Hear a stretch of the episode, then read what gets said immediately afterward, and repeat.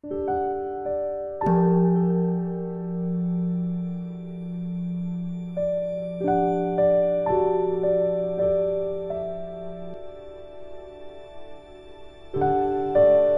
家好，很高兴又到了我们一起学习广论的时间了。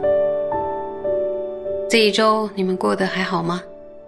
有没有造集很多善业，而且时时忏悔过去的恶业啊？如果这样的话，就随喜大家。那今天我们要学习呢，《广论》三百九十六页第四行，然后《广论校订本》呢是第一百三十页第六行。有注意听吗？请大家和我一起看原文。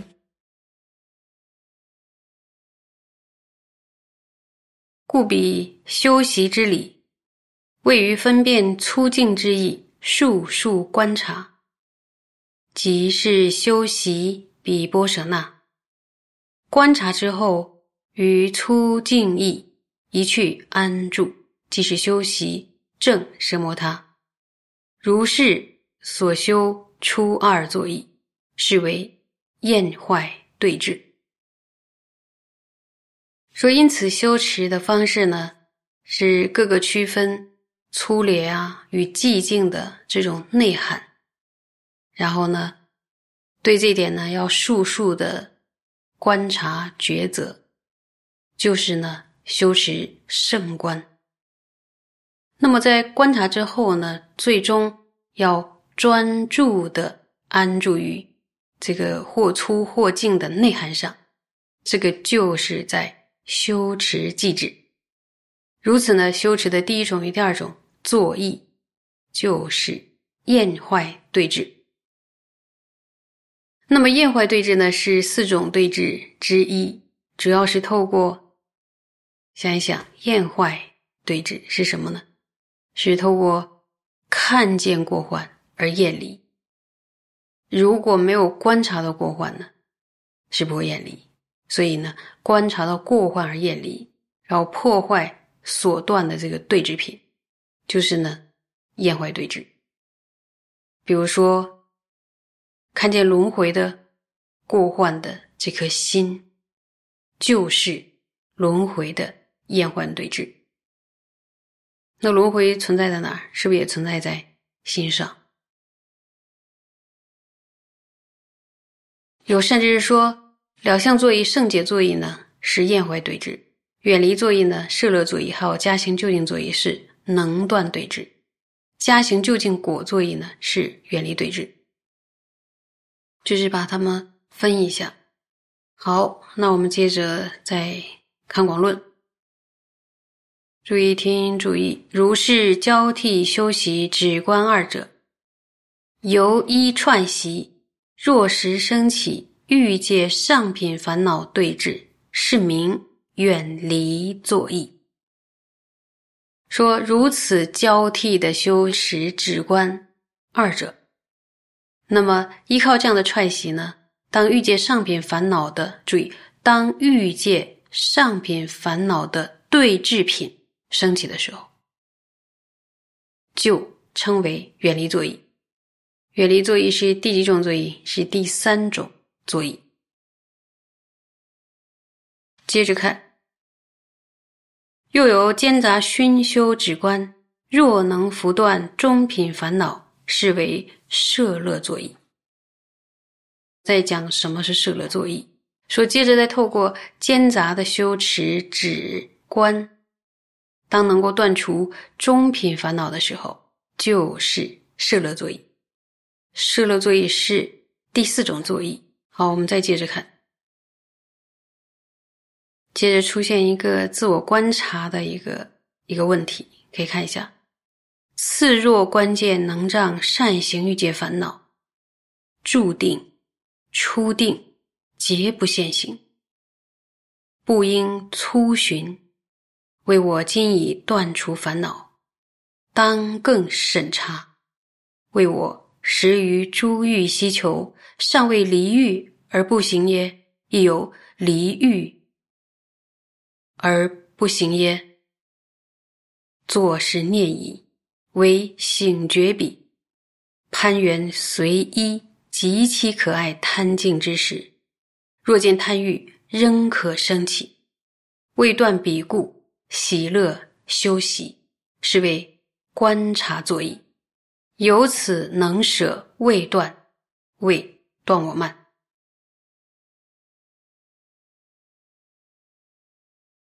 好，接着。当这个行者，比如说见到阻碍行善的欲界烦恼，欲界烦恼这个作用，它就是阻碍行善。当见到阻碍行善的欲界烦恼在安住于等持，就是按注定与初定的时候，它都不会现行，就好像消失了一样。然后在这个时候呢，不应该粗略的寻思，然后自己说啊，我已经断除烦恼了。注意那个粗略，不应该想的，我已经断除烦恼，就像。增上行外道一样，以为自己已经断除了烦恼，那么这个时候应该怎么办呢？应该要观察，注意，应该要观察，说究竟我是在尚未远离追求欲尘的贪欲的状态下不现行，就是他没有离开，还是已经离欲而不现行呢？于是呢，为了使他这个复苏。或者使这个在在现行，就沿着某一个极其可爱的贪着的境界，然后开开始试验了。然后这个时候呢，如果看到贪欲，仍然会在心中升起，这个时候会怎么办呢？有人说：“哇，费了这么大力气，结果贪欲对境又现起了，然后心要掉下去吗？还是怎么做呢？”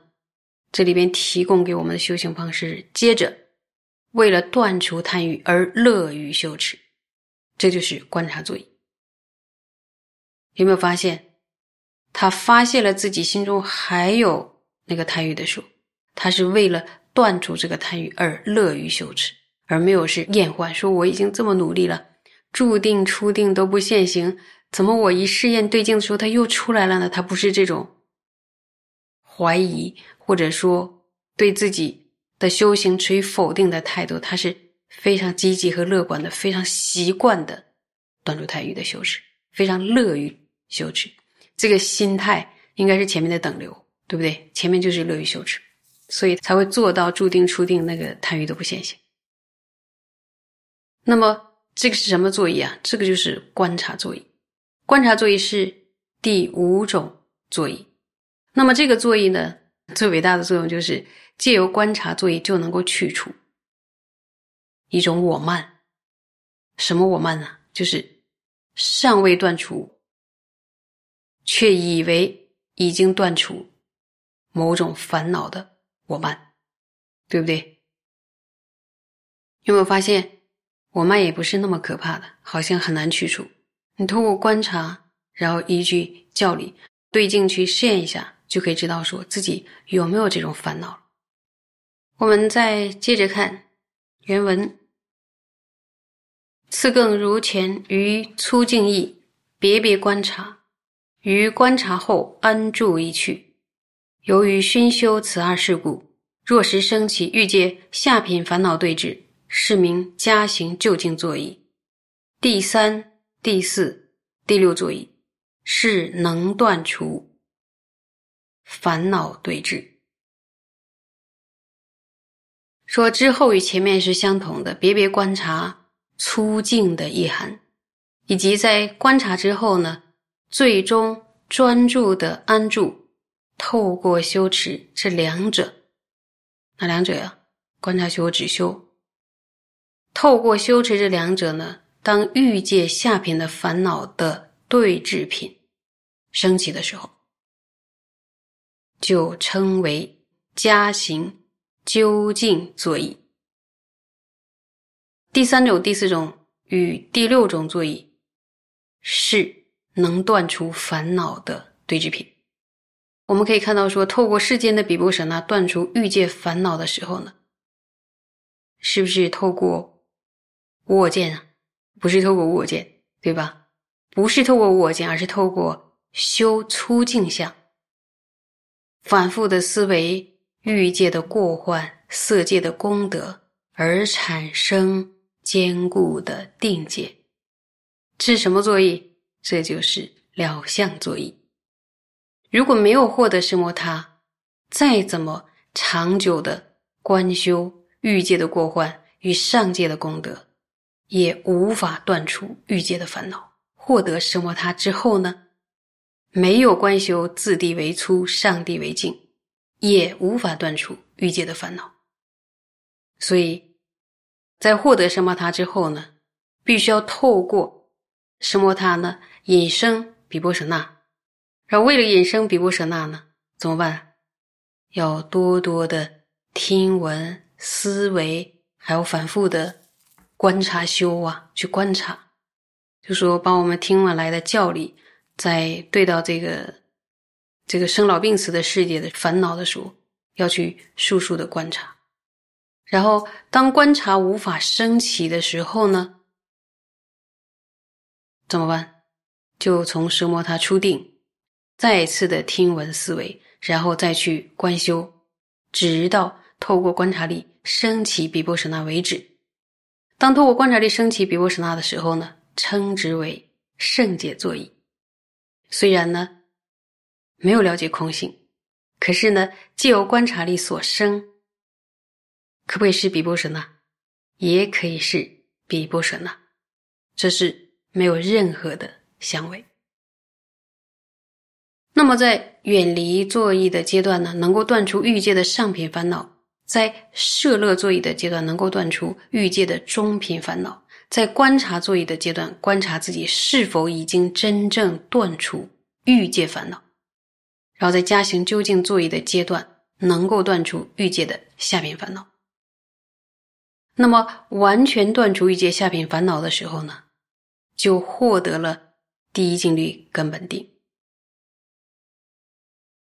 在第三、第四、第六种作业的阶段呢，就是正对治欲界上品烦恼、中品烦恼、下品烦恼。这里边的正对治呢，大家想想，这个正对治是什么意思呢？是压伏的意思，它不是连根断除的意思。在这里边呢，针对从欲界，然后开始走走走到第一境遇的过程，就说这一段而说的。那么同样的呢，从第一境遇到第二境遇，从第二境律到第三境律等等，也要具足几种座椅啊？也要具足七种座椅。有没有听清？也要这样子，可以以此类推。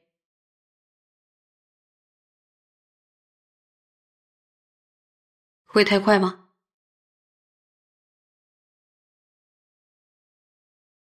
你们是不是说不会？还是有人说会？好，我们要接着再看最后一段，今天要讲的最后一段。如是若断软品烦恼，即是摧坏一切欲界现行烦恼，暂无少分而能现起，然非毕竟。永害种子，说就这样的，像上面那样，如此的断除了软品烦恼。软品烦恼是什么？也就是下品烦恼的时候，然后就是摧坏了、摧毁了欲界的一切。注意，现行烦恼，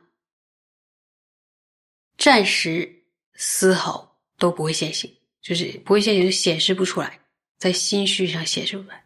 显示不出来这个欲界的烦恼，but 但是，并非彻底摧毁了种子，那个种子可能还有机会发芽的。哦。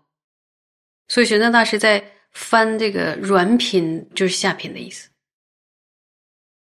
啊，有没有发现呢？今天学这这些的书，在断除烦恼的这件事上，大师。教诫我们要非常仔细严谨，不能只看表面的现象。比如说，现在没有掀起烦恼，他多多长时间没有掀起？他入定和出定都没有掀起烦恼。再想想，从从修行到的能够入定，那要很久时间，没有现起，是不是可以作为烦恼消失的证据呢？没有现起，并不能作为烦恼消失的证据。不能轻易的得出结论说啊，烦恼被我消灭掉了。还要再再的反复的观察测试自己。怎么测试啊？前面说要找一个可爱的、极可爱的镜，他去测试。那么，为什么这个人会有这样的正念？他会想要去测试，他能够知道要这样测试呢？那一定是之前亲近了善知识，听我了教理，他不是凭个人的感觉，所以他学了。所以呢，我们在修行的时候呢，一定要依凭着教理，然后多多的请问善知识，一步一个脚印的，非常扎实的断除烦恼。等待我们的是什么呀？是大自在、大解脱，还有大慈悲，乃至大乐的一个境界。我们的生命要达到的境界。所以，这样稳扎稳妥的这样一步一步断除烦恼，对于我们的就近目标来说是非常非常重要的。好，谢谢大家。